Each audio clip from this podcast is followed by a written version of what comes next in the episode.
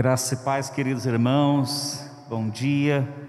Que o amor e a graça do Senhor Jesus Cristo seja com você, hoje e sempre. Muito obrigado, você que nos assiste agora, nesta manhã, você que vai ver esse vídeo depois no nosso canal do YouTube ou mesmo nas nossas plataformas digitais, como Spotify e outras. Muito obrigado pela sua audiência, que Deus abençoe você grandemente, em nome de Jesus. E eu quero convidar você a lermos a palavra de Deus nesta manhã, no Evangelho conforme escreveu Mateus. Mateus capítulo capítulo 14, versos 13 a 21 para nossa reflexão nesta manhã. Diz assim: Jesus Ouvindo isso, retirou-se dali num barco para um lugar deserto à parte.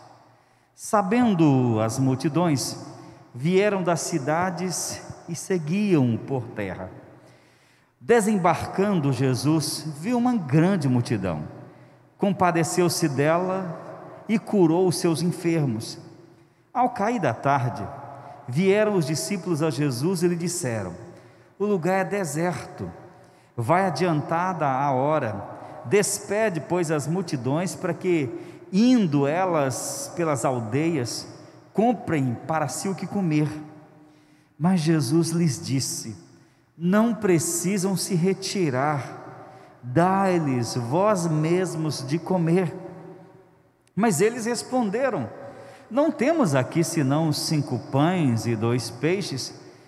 Então ele disse: Tragam-me.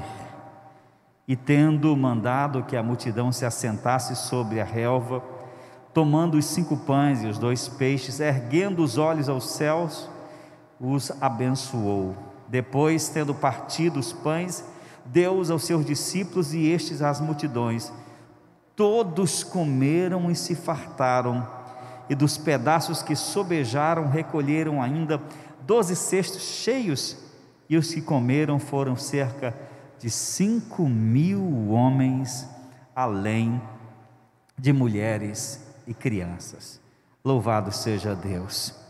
Meus queridos irmãos, esse texto fala do único milagre que é narrado nos quatro evangelhos: a multiplicação dos pães e peixes para cerca de 10 mil pessoas.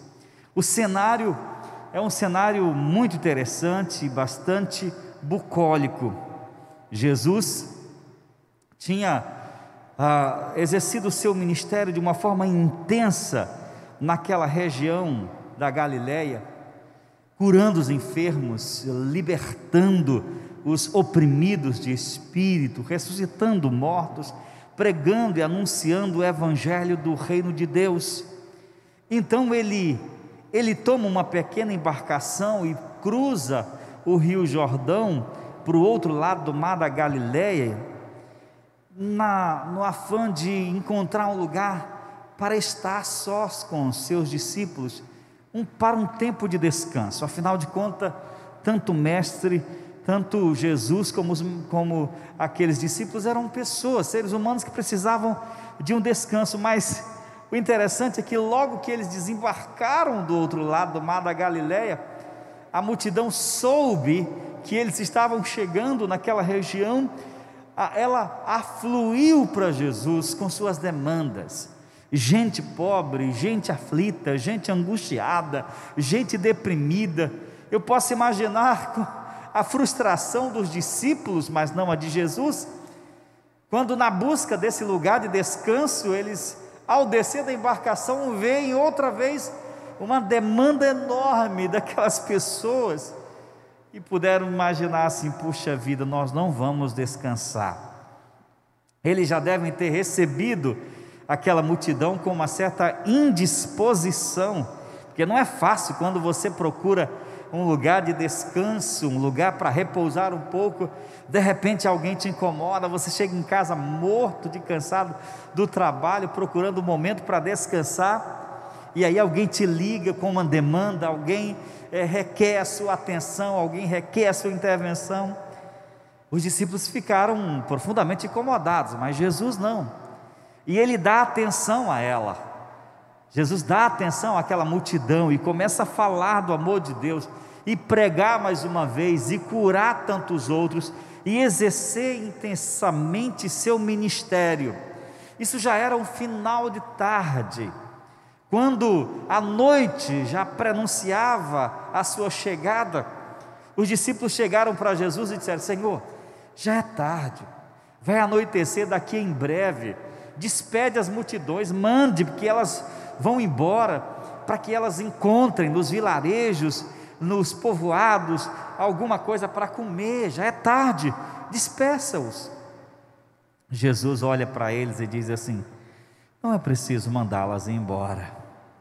Não é preciso dispersá-las, deem vocês mesmos de comer. Os discípulos ficaram ficaram ainda mais embaraçados. Como assim, Senhor?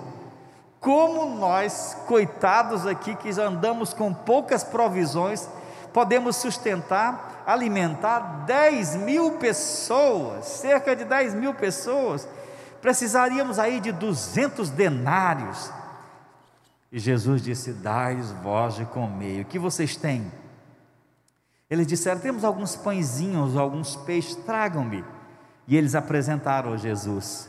E o texto diz que Jesus orou, e quando ele orou, ele pediu que compartilhassem, que repartissem entre a multidão aquele alimento, e disse o texto que todos comeram e se fartaram abundantemente com aquela refeição ainda restando, ainda sobrando uma grande quantidade de alimentos. Esse texto, meus irmãos e meus amigos, ele é extremamente profundo, com lições muito relevantes, muito pertinentes para a nossa vida cristã, para a nossa caminhada com Deus. Ele nos traz, nos direciona o olhar para aquilo que Jesus quer nos ensinar, especialmente para aquilo que, que o evangelista Mateus quer nos mostrar a partir da narração desse milagre. E eu quero compartilhar com você três lições que nós podemos aprender para a nossa vida cristã, para a nossa caminhada com Deus, a partir dessa narrativa do milagre da multiplicação. A primeira lição é: a necessidade do outro é nossa chance de ser bênção de Deus na vida dos outros. A necessidade das pessoas é nossa chance de ser bênção. Observe que ah, há duas reações ante as necessidades humanas. Uma primeira reação é a de livrar-se do outro e das necessidades, das demandas do outro e enxergando-a como um embaraço. É a perspectiva dos discípulos. Quando os discípulos veem aquela multidão que para eles de certo modo seria um incômodo, um impedimento ao descanso, ao momento de recuperação de energias, e mais ainda quando eles veem a, a demanda daquela multidão por comida, por alimentos, a reação deles é: despeça-os, mande-os embora. Nós não temos responsabilidade com eles, nós não temos nenhum dever de alimentá-los, nós não os chamamos para cá, mande-os embora para que eles vão aos vilarejos, aos povoados, encontrem o que comer. Essa é a primeira reação, muitas vezes, de muitos de nós, e talvez minha, ante as necessidades alheias, quando nós vemos pessoas que precisam, precisam de nós, que precisam de Deus, que precisam da graça salvadora, da graça provedora de Deus. Muitas vezes nós dizemos assim: não é minha responsabilidade, não é meu dever. Nós muitas vezes passamos de largo, fazemos como aqueles dois personagens da parábola do bom samaritano. Um homem descia de Jerusalém quando ele foi quando ele foi assaltado, lhe deixaram-lhe semi-morto, ferido, machucado, e por aquele caminho passa o sacerdote, o sacerdote olha para aquele homem ferido, machucado, semi-morto, e ele se desvia dele. Pouco tempo depois vem um samaritano, e o samaritano olha aquele corpo jogado no chão, aliás, o, o levita, olha aquele corpo daquele homem jogado ao chão e faz a mesma coisa, se desvia. E só depois é que vem um samaritano de quem os judeus odiavam, ou a quem os judeus odiavam. E ele, homem, aquele samaritano, é o que acolhe, é o que atenta para as necessidades. O olhar de Jesus vai exatamente na direção oposta do olhar dos discípulos. Ele disse assim: Deem vocês de comer. Jesus olha para aquelas pessoas e diz assim: Não, a responsabilidade por alimentá-los é nossa. Sim, nós temos uma responsabilidade pelo amor, pela compaixão de alimentar. Jesus procurava ver as pessoas em suas mais profundas necessidades e agir em benefício delas. Ao invés de evitá-las, ao invés de se desvencilhar delas, ele toma a causa delas, delas para ele. É isso que Deus faz. A minha causa, a causa do que sofre, a causa do angustiado, a causa do aflito, a causa do que passa fome, é causa de Deus. É causa de Deus. Nós muitas vezes achamos que a causa de Deus é simplesmente a pregação do Evangelho, os assuntos religiosos, os assuntos da igreja. Não, mas a causa de Deus também envolve envolve o cuidado com o outro, o cuidado com o próximo, a demanda das necessidades desse mundo. Jesus se coloca empaticamente ao lado daquela multidão faminta, daquela multidão angustiada, daquela multidão de gente explorada, daquela multidão de gente espoliada, daquela multidão de gente oprimida, daquela multidão de pessoas que demandavam seu olhar e seu cuidado. Eu quero dizer para você que está nos assistindo agora, que Deus se importa com você, que a sua causa é a causa de Jesus.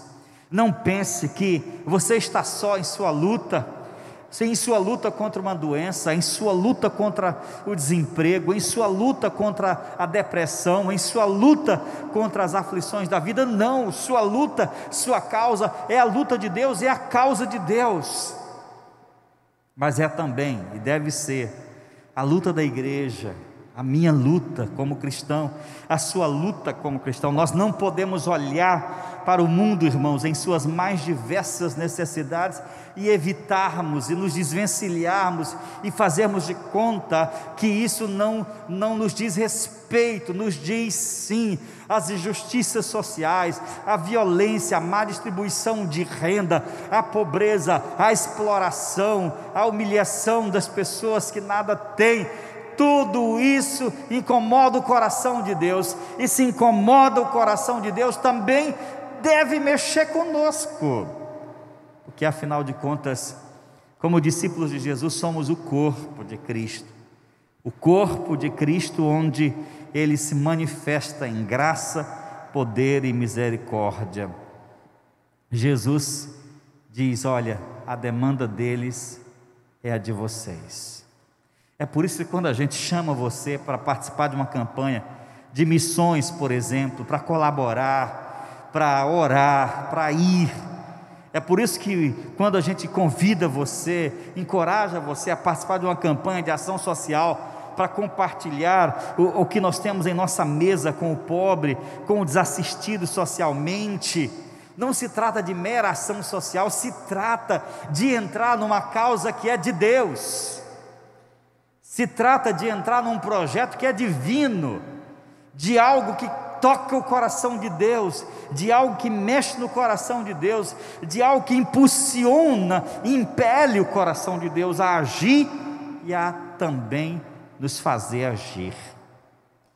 Segundo lugar, uma segunda lição, a necessidade do outro é também a oportunidade que Deus tem para nos curar do egoísmo do nosso coração, para nos curar do nosso egoísmo.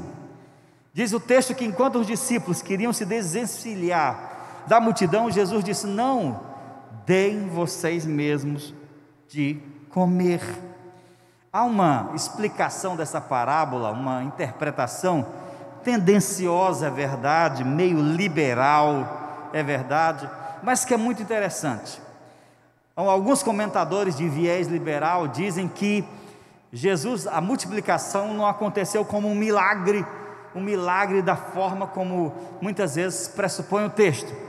Ele diz que o milagre aconteceu da seguinte maneira: alguns dizem assim, que quando Jesus viu aquela multidão e compeliu os discípulos a darem de comer à multidão, ele pediu que os discípulos tirassem de suas bolsas que carregavam como de hábito, como de costume, o que tinham, e algum tinha um pão, outro tinha um peixe, e ele sentou e dividiu o que eles tinham com as pessoas mais próximas deles, compartilhando aquilo que eles tinham levado para comer, levando em consideração de que nenhum judeu faria, nenhum judeu tinha o hábito de fazer uma jornada mais de cinco quilômetros sem levar uma espécie de provisão para o caminho. Geralmente era o que? Era um pedaço de pão e peixe frito, peixe seco, na verdade.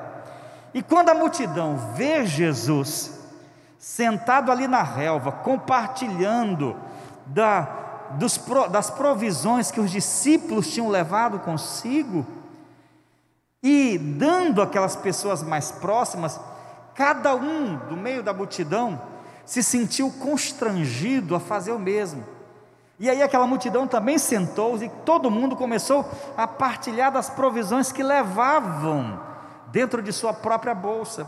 E de repente, o que eles trouxeram no compartilhar do pão foi o suficiente para todos comerem e multiplicarem. Assim, segundo essa interpretação, como já disse, de viés liberal, porque nega o sobrenatural, Jesus teria feito um milagre não no transformar do pão, mas no transformar do coração. Uma vez que, compelidos pelo gesto compassivo, misericordioso de Jesus, todos se sentiram na obrigação de fazer o mesmo. É uma bela interpretação, embora, como eu já disse, tendenciosa e nós não podemos assumi-la, mas a lição é clara.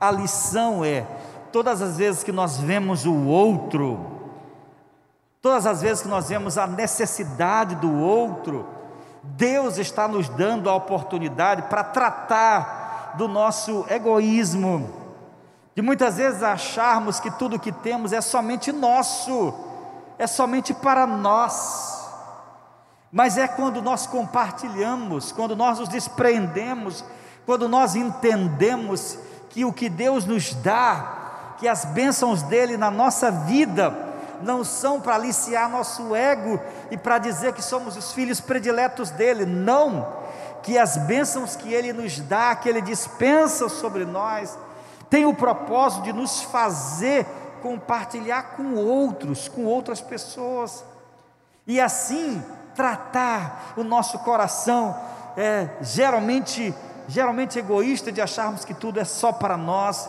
e apenas em nosso próprio umbigo. O milagre aqui é que Jesus teria transformado o coração das pessoas. Eu creio que Jesus de fato realizou um grande milagre sobrenatural multiplicando aqueles pães e peixes, mas isso não tira essa preciosa lição de que quando eu vejo uma pessoa, quando eu vejo as necessidades do outro, do meu próximo, ali Deus está me dando, está dando a você a oportunidade da gente tratar do nosso coração egoísta, de fazer com que a gente olhe para a realidade do outro, de desenvolver um coração grato. Jesus diz a eles: não, não se desvencilhem, não, não evitem o próximo, não evitem o pobre, não evitem o doente, não evitem o que demanda a atenção de vocês. Não, deem vocês mesmos de comer, parem de pensar só em vocês. Vocês podem ter provisões para vocês e para mim, mas e o outro? E o próximo? Jesus estava confrontando, confrontando essa cosmovisão individualista que muitas vezes eu tenho, que muitas vezes você tem, e nós, como seres humanos, tendemos a ter, de acharmos que tudo que temos é apenas para nós e ignorarmos o clamor do outro, o clamor do próximo.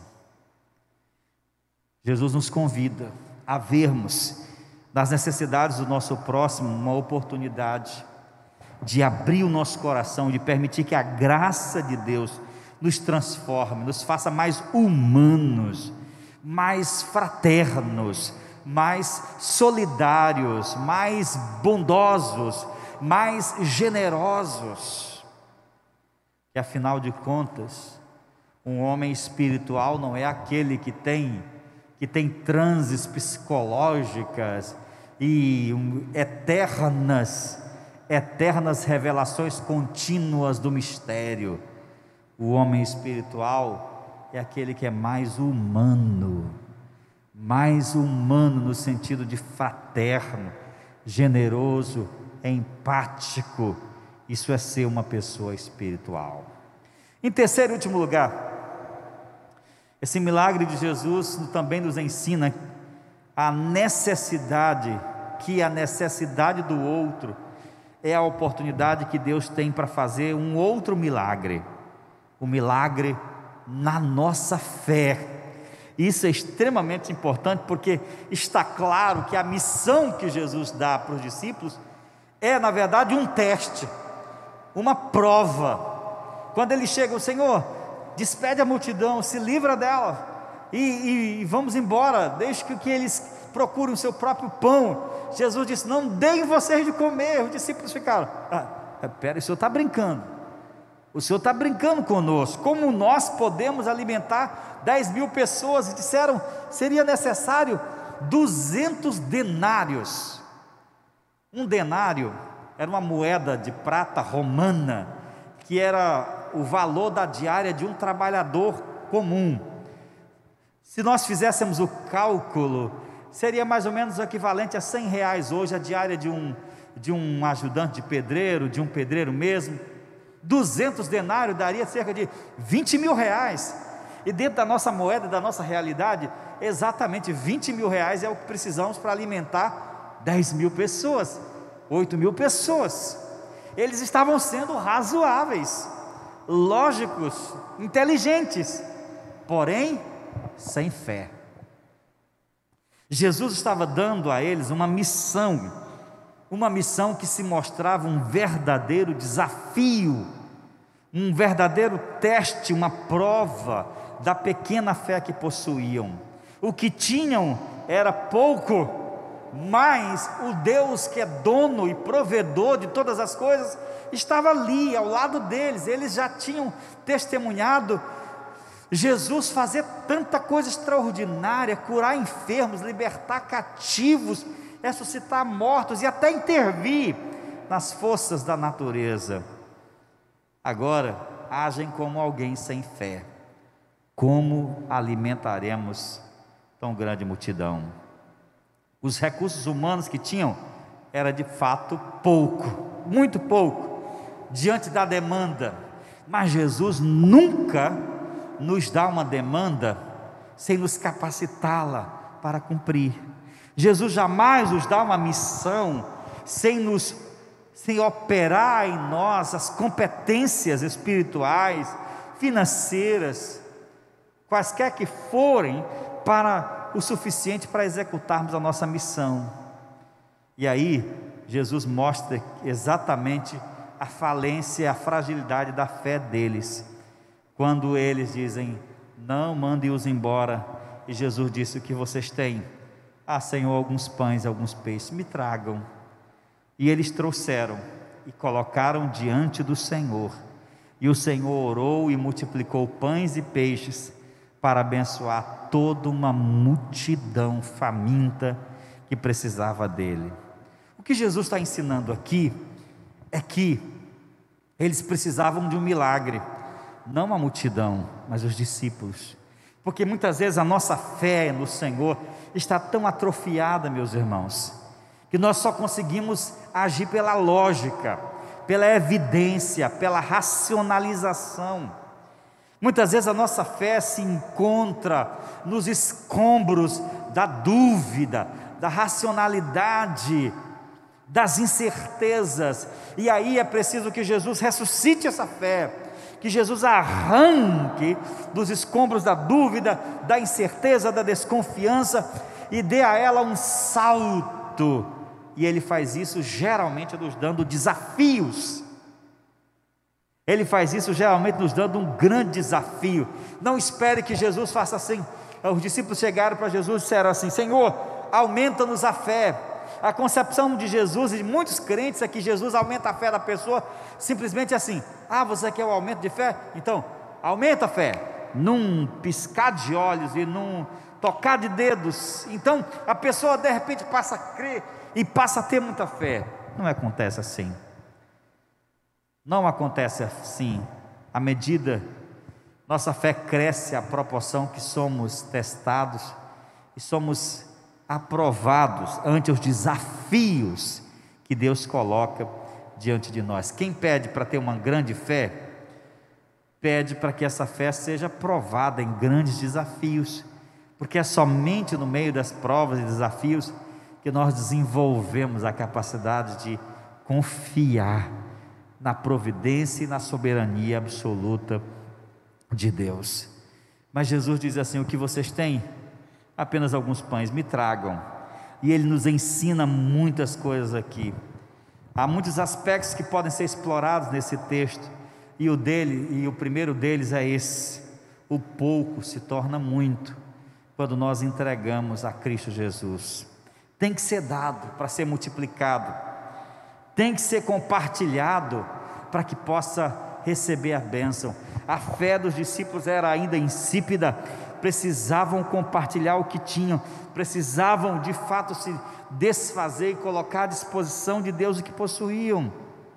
Sim, meus irmãos, a vida cristã é assim, ela desenvolve à medida que é compartilhada. Preste muita atenção, vou repetir. A vida cristã é assim, ela se desenvolve à medida que é compartilhada compartilhada com o próximo, compartilhada ah, na missão de falar de Jesus, na missão de, de testemunhar do amor de Deus. Aquele cristão solitário, silencioso, nunca se desenvolverá. É preciso compartilhar sua fé, compartilhe sua fé com as pessoas, fale do amor de Deus por elas, não se cale, como disse o Senhor a Paulo: fale não te cales. A nossa fé no Senhor cresce à medida que nós compartilhamos com o próximo e damos a Deus aquilo que temos. Podia ser pouco, alguns pães e alguns peixinhos, mas nas mãos de Jesus, o dono de todas as coisas, tudo poderia ser o suficiente. É assim que Deus faz. Embora nos salve exclusivamente pela graça, embora nos perdoe exclusivamente por seu amor e misericórdia. Somos salvos pela graça, mas a graça que nos salvou requer que nós cooperemos com Deus na obra que Ele tem para nós. No desenvolvimento da nossa vida, como diz o apóstolo Paulo, fazer morrer a vossa velha natureza, e também em 1 Coríntios 15, 57, 58, sejam firmes, constantes e abundantes na obra do Senhor. Esse monergismo, esse monergismo só existe no aspecto da salvação. Deus nos salva exclusivamente e é força única dele, mas no dia a dia, a vida cristã deve ser vivida num sinergismo do poder de Deus e na disponibilidade da ação humana quando nós nos entregamos nas mãos do Senhor. Sim, talvez você que esteja me assistindo agora seja uma pessoa que precisa de um milagre, não um milagre, um milagre para lhe dar dinheiro, riqueza, poder ou coisas desse tipo, mas um milagre na sua fé. Um milagre que abre os seus olhos para ver o que Deus é capaz de fazer. Um milagre que toque no seu coração e de fato faça com que você perceba o quanto Deus é bom, o quanto Ele é poderoso. Os discípulos entenderam a partir daquele encontro, naquele cenário e a partir da realização daquele milagre, o quanto Jesus é capaz de transformar necessidades, necessidades humanas em oportunidades para o povo de Deus, para o povo de Deus ser bênção, para o povo de Deus crescer na fé, para o povo de Deus amadurecer como discípulo de Jesus. Talvez você e eu precisemos hoje de um milagre em nossa fé. A necessidade do outro é nossa oportunidade de ser bênção. A necessidade do outro é a oportunidade que Deus tem para curar o nosso coração do egoísmo. A oportunidade, a necessidade do outro é a oportunidade de Deus mudar o nosso coração e fazer um milagre na nossa fé.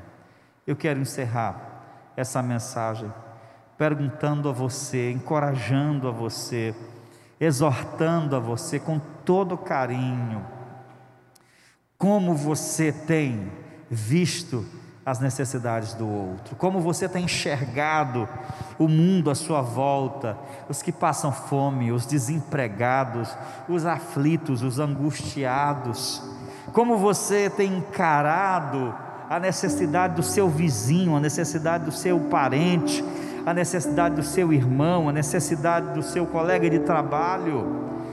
Como você tem visto as necessidades espirituais do mundo, a cegueira espiritual das pessoas, a resistência, a dureza de coração das pessoas, como você tem visto toda essa demanda espiritual que cerca a vida do cristão.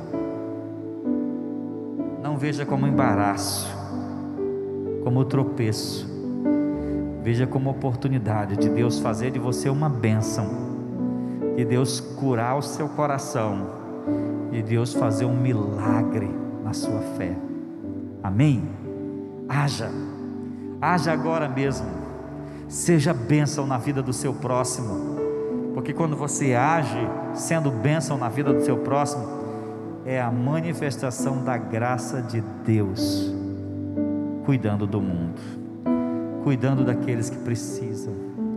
Eu quero orar por você, eu quero orar por mim, porque muitas vezes nós estamos tão desligados, muitas vezes estamos tão diferentes e tomamos via de regra o caminho mais fácil, nos desvencilharmos do outro e de suas demandas. Vamos pedir que o Espírito Santo de Deus inculque estas palavras no nosso coração, nos faça ver nosso chamado. Querido Deus, querido Senhor, em nome de Jesus, teu Santo Filho amado, nosso eterno Salvador e Senhor, nós te adoramos por tudo que o Senhor é, por tudo que o Senhor significa para nós. Nós te bendizemos porque o Senhor é bom e as tuas misericórdias duram para sempre. Obrigado por tratar conosco, Senhor. Obrigado, obrigado por confrontar o nosso coração nesta manhã com a tua palavra, que ao mesmo tempo que nos fere, nos cura, nos sara, ao mesmo tempo que nos confronta, nos edifica ao mesmo tempo que nos abate, nos eleva até a tua presença. Ó Senhor, dá-nos olhos que veem, como Jesus possamos olhar os campos brancos para a ceifa e falarmos do teu amor com intrepidez, com autoridade, com discernimento. Dá-nos, ó Deus, um coração sensível como o coração do nosso Mestre, sensível às demandas, às necessidades do outro, e assim sermos instrumentos da tua graça no mundo. Assim eu oro, Deus, e peço por mim, por cada um dos meus irmãos e pelo meu ouvinte, por essa pessoa que nos ouve agora. Abençoe-nos em nome de Jesus. Amém. Louvado seja Deus. Amém? Deus abençoe a minha vida, Deus abençoe a sua vida.